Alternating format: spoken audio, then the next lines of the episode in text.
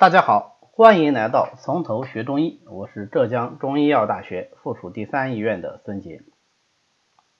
前面呢，我们已经学习了中医的外因、内因，今天开始我们来讲一下人体是如何的在这些病因的作用下发病的，也就是我们所谓的发病理论。在讲发病理论之前呢，我们首先研究一个问题，就是什么是病？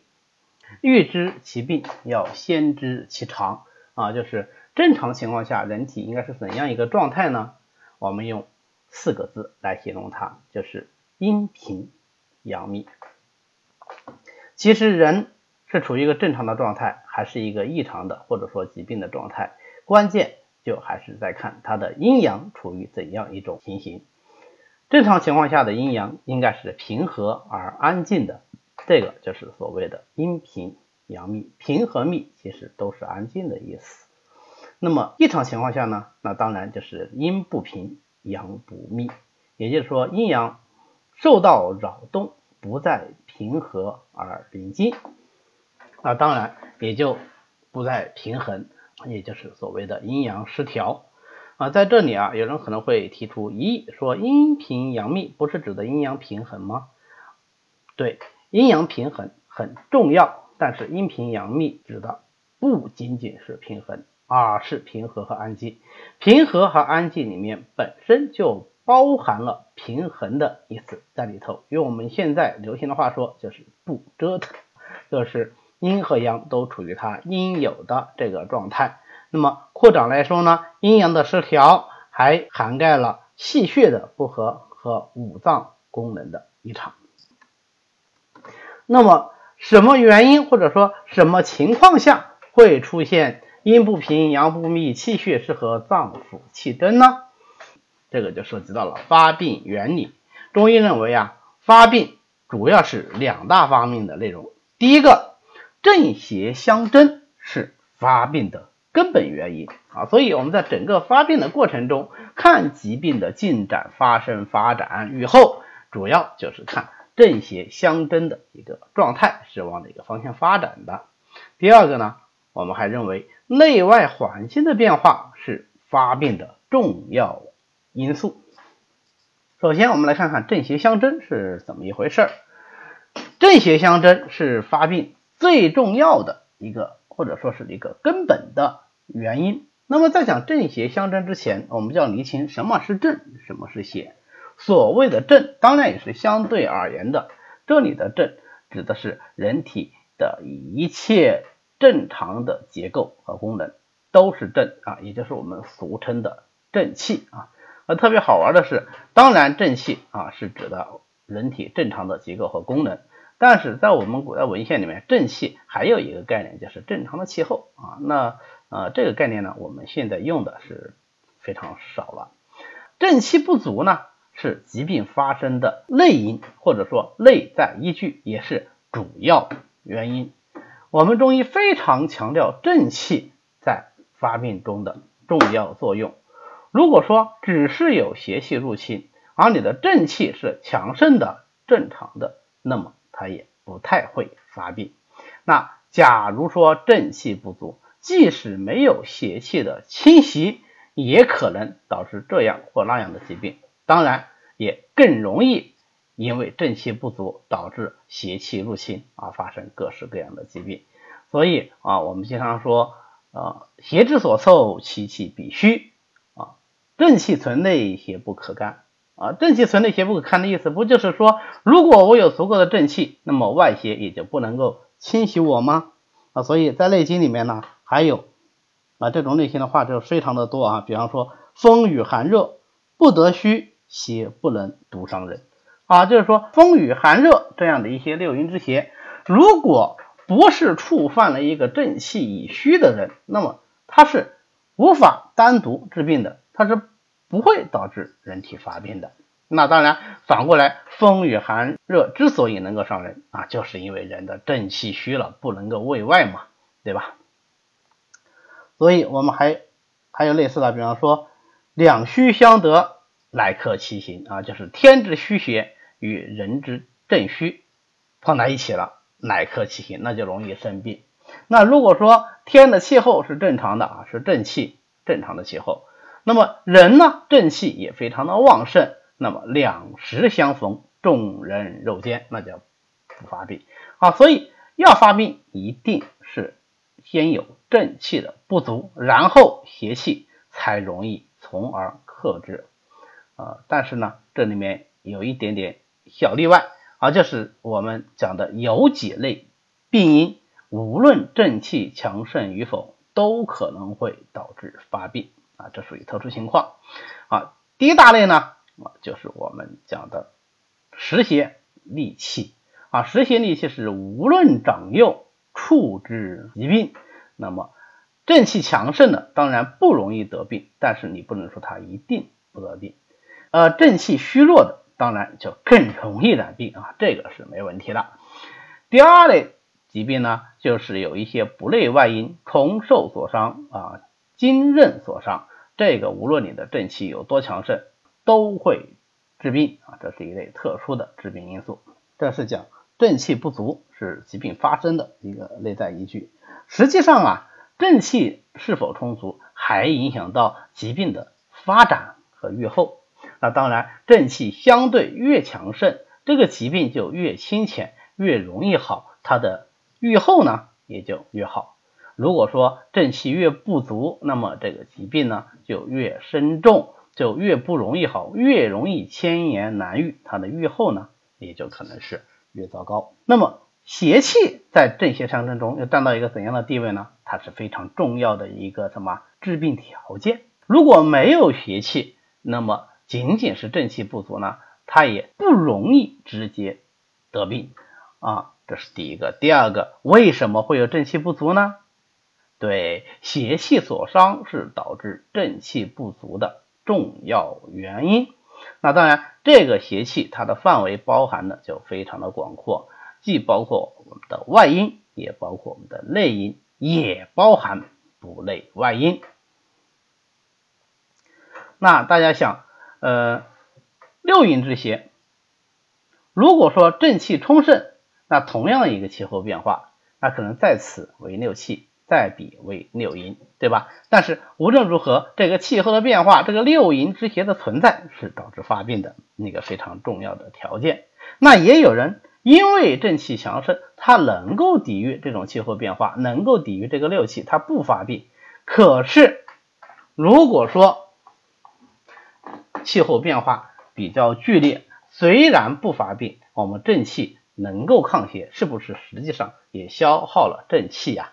对，这个就是我们前面引用过的“邪之所凑，其气必虚”这句话的第二个层面的意思，就是凡是邪气侵袭的地方，一方面当然是它的正气已然虚弱，所以邪气才容易侵犯它。那么我们现在讲的第二个层面的意思是，因为有邪气的侵犯，就必然的会耗伤正气，所以其气必虚。所以我们讲邪气是发病的重要条件，可是呢，它发病的形式却有不同。有的时候是感而疾病啊，比方说现在一阵风刮过来，天气变凉了，可是穿的衣服不够多，那么受了风寒之后，马上就感冒了，这个叫做感而继发。有的时候呢，是虽然说那这一阵风寒我受了，但是没有马上发病。它是伏于体内，阴郁之后的某种诱因，它再来发病啊，这个叫做伏而后发。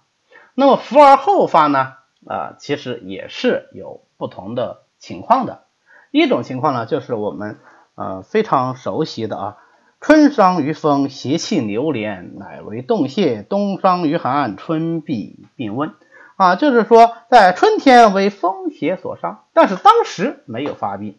这个风气流连于内，伤于肠胃。因为风属木，脾胃属土，木克土。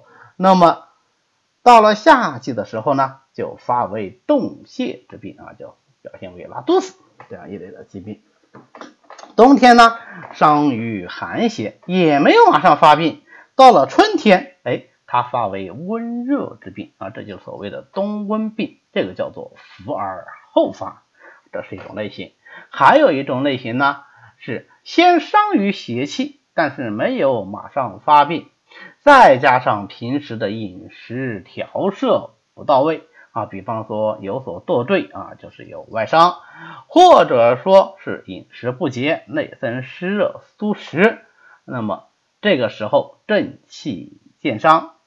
如果再触风小邪啊，就是别人看起来没有受到什么邪气啊，你也没有直接的触犯六淫之邪，也没有触犯实邪，但是呢，哎，他也发病，这个就是所谓的必有因加而发连，新邪与旧邪相合，那么新邪即使不是很强盛或者很明显，也可以引起发病，这就是说邪气是发病的重要条件。那么既然发病以后呢？正邪相争的这个态势，就影响了发病的过程以及它的预后。如果是正气强盛，邪气渐去啊，慢慢的正气就能驱邪外出，那这个疾病就逐渐的相愈。如果说正气慢慢的虚弱啊，邪气仍然非常的旺盛，或者有的时候。我们为邪气所伤以后，没有引起足够的重视，仍然做一些伤害正气的事情啊。比方说，感受风寒之后啊，有点小感冒，但是不行，我要带病工作，仍然劳心劳神劳力，那么正气就更加的虚弱。这个时候呢，正虚而邪盛，疾病就可能会进一步的进展和深入，那么愈后呢，也就会变得更加的糟糕。有的时候，正气虽然在努力抗邪，可是邪气也非常的旺盛，正邪相争，僵持不下。正不能胜邪以驱之外出，邪也不能胜正以深入人体啊，就变成一个病情缠绵的情况。那么缠绵既久，邪势渐退，正气渐衰，最后正呢啊也不是很强盛，邪呢？啊，也逐渐的虚弱，就变成一个正虚邪念，病情缠绵难愈，转成慢性的这么一个局面啊。但是人体的正气，只要说我们调摄得当，总是能够逐渐恢复的。而邪气呢，啊，我们在发病之后，意识到了邪气的存在，采取各种合适的治疗措施，逐渐的驱邪外出，于是呢，邪气渐去，正气渐复，疾病逐渐的走向好转。这个时候，我们有可能会经历一个正气虽然逐渐好转，毕竟还是柔弱；邪气虽然渐去，但是毕竟没有完全消退的状态。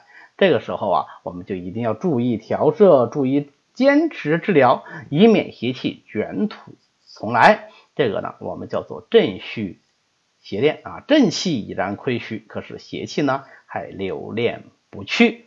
当然了，经过我们的治疗，也有可能。最后，邪气已经被完全的驱除了，但是毕竟这里发生了一场正邪相争的战争，所以呢，正气也比较虚弱。这个时候啊，邪已去，正未复啊，就变成一个虚症。那这种虚症呢，我们必须得抓紧时间把它调摄好，不然的话，门已经打开了，虽然邪气已去，但是随时还有新的邪气会怎么样侵袭进来。所以我们必须要把正气的尽快的培养起来，以避免再次发病。这个就是病后调养的重要性。总之，正邪斗争的胜负，它就决定了人发病或者是不发病，以及发病以后病情是越来越轻还是越来越重，这个疾病的治疗是可以很快就好，还是会千言难愈。那另外一方面呢？既然有正邪相争，它就必定有一个战场，这就是所谓正邪相争的部位。正邪相争的部位呢，就决定了发病的部位。也就是说，正邪相争在哪里，就决定了在哪个地方发病。请注意啊，只是决定了它在哪里发病，并不是一定发病在正邪相争的部位。有点绕口，对吧？啊，什么意思呢？就是说。我们正邪相争，一定是在人体某个具体部位的啊，比方说相争于五脏，或者是五脏中的某一脏，心肝脾肺肾，或者是相争于经络，或者是相争于某一个脏腑。那么它的相争之处，就有可能会出现相应的功能障碍，就会有相应的外在表现啊，那么也就决定了它的发病部位。可是这个发病部位并不总是在正邪相争的地方，比方说正邪相争于心，心火、心经之火太过旺盛，那当然它可以有心经火盛的症状，而它的发病部位在心经。但是呢，它也可以表现为心经的症状不明显，但是心与小肠相表里，心经的火热循经而下传于小肠，最后它的发病部位在小肠，表现为尿频、尿急、尿痛的淋漓涩痛症状啊，这样的情况在临床上是非常常见的。这个就是我们经常讲的中医看病不能够头痛一头，脚痛一脚。因为虽然发病的部位在这里，但它的这些相争的部位，或者说疾病的主要矛盾并不在这里啊。再举一个例子，比方说前面我们讲的痰浊，当痰浊中阻的时候啊，阻滞于中焦脾胃的时候，当然它有可能会出现顽皮、纳呆，甚至肠鸣怒路，但是同时它也可能因为痰浊阻滞了脾胃清气的上升，那么清气。不能有皮之生青啊，上痒头目，最后呢就出现了头目失痒的眩晕症状。病在中焦，但是它的发病部位却在头目啊。这个时候，如果我们只看到头晕，就想到它是一个风症啊，用一些镇肝息风的药，它的效果就不会好。相反的，如果我们看到了疾病的本质是痰邪中阻。那这个时候，我们能够健脾和胃、化痰降逆，哎，那这个头晕自然而然就好了。那么，除了说正邪相争是发病的根本原因以外，在发病理论里面还有一个非常重要的内容呢，就是说内外环境的变化是发病的重要因素。那这这当然就包括内环境和外环境，外环境的变化是发病的重要因素，这个我们非常容易理解，因为外环境的变化往往就决定了我们可能会承受什么样的邪气，对不对啊？邪气呢，呃，有内生的，有外来的，那么外来的邪气往往都是与外界环境的变化有关系，比方说异常的气候，那猝然风大风雨。这就是典型的一个邪气。那如果说我所处的环境经常的是一个气候剧烈变化的环境，那这个邪气就很旺盛，我就倾向于说更容易得病和生病啊。所以在恶劣环境的地方生存的人类就少，在环境适宜的地方，那么生存的人类就多。当然了，现在随着科学技术的发展，我们已经能够部分的局部的去改造一些环境，所以现在。在整个地球上啊，都分布了很多很多的人类，但仍然是有区别的，对吧？啊，不同的地方人口密度还是有极大的区别。你看西伯利亚，它的人口就少，对吧？那么第二个呢，啊，就是我们前面讲的这个地域啊，西伯利亚的人口问题啊，不同的地域它具有不同的特点，也有不同的气候特点，也有啊不同的。地域特点，甚至包括不同的饮食习惯，那所有的这些东西呢，也可能会成为一个发病的重要因素啊。你比方说，嗯，在北方它就比较寒冷，同时呢也比较干燥；在南方呢就比较温暖，但也比较潮湿。那么这个寒冷和干燥与温暖和潮湿，就会导致不同疾病的发生。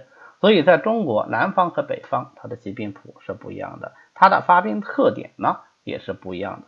即使是同一种疾病啊，它可能也会具备不同的特点。那你就拿感冒来说吧，在北方的人感冒就以风寒为主啊，南方的人感冒呢就以风湿风热为主啊，以风湿系表和风热系表为主啊。所以，呃，人的体质也不一样啊。北方的人呢，他就比较壮实一些，他的肌肉呢就比较紧致一些。啊，南方的人呢，他就比较柔弱一些，他的肌肉呢就比较疏松一些啊，所以我们以后学方剂、学感冒的时候啊，也会有学到这样的观点，说北人伤寒纯用麻桂，南人伤寒纯用金方啊，所以他用的药呢也就随之也不一样。那工作居处环境啊，这个外环境呢，对人体的发病呢也是非常重要的啊，尤其是有一些工作环境非常。恶劣的这种工种啊，往往是导致人体发病的一个非常重要的因素。那我曾经看过一个小姑娘，年纪只有二十岁，但是据她自己说呢，就是已经百病缠身啊，有非常有非常多的这个症状。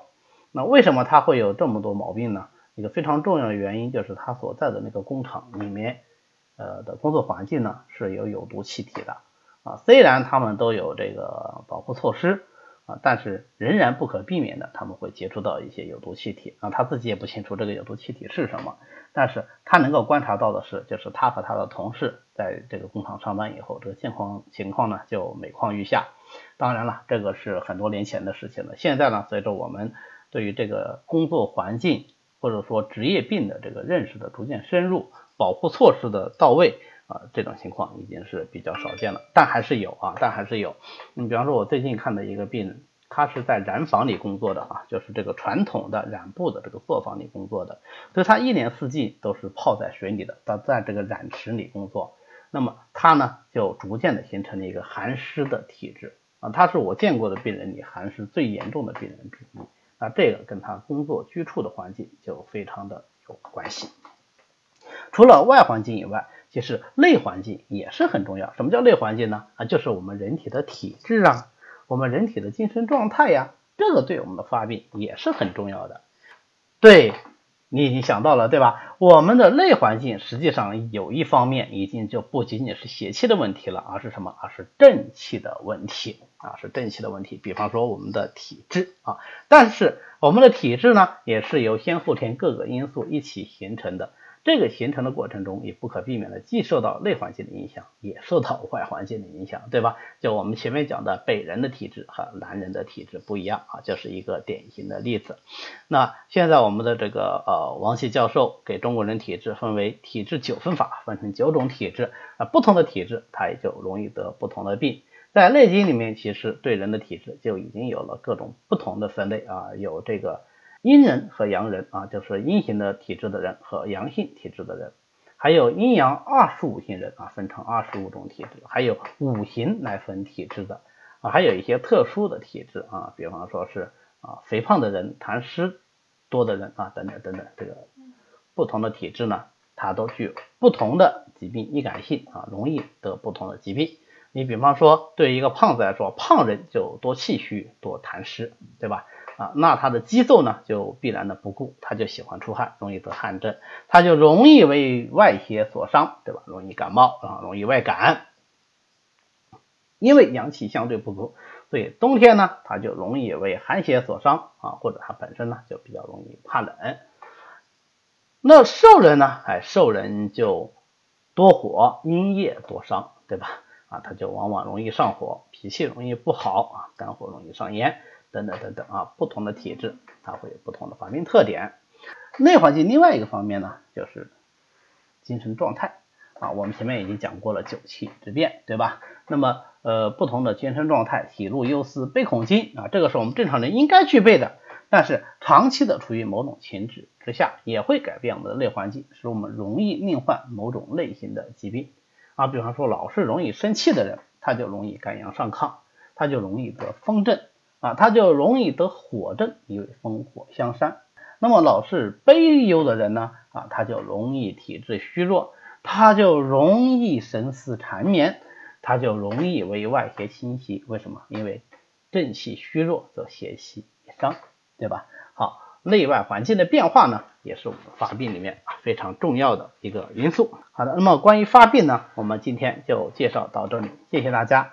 如果大家对我们的课程感兴趣，也欢迎您在喜马拉雅上直接订阅我们的《从头学中医》，这样你就可以随时收听到我们的最新内容了。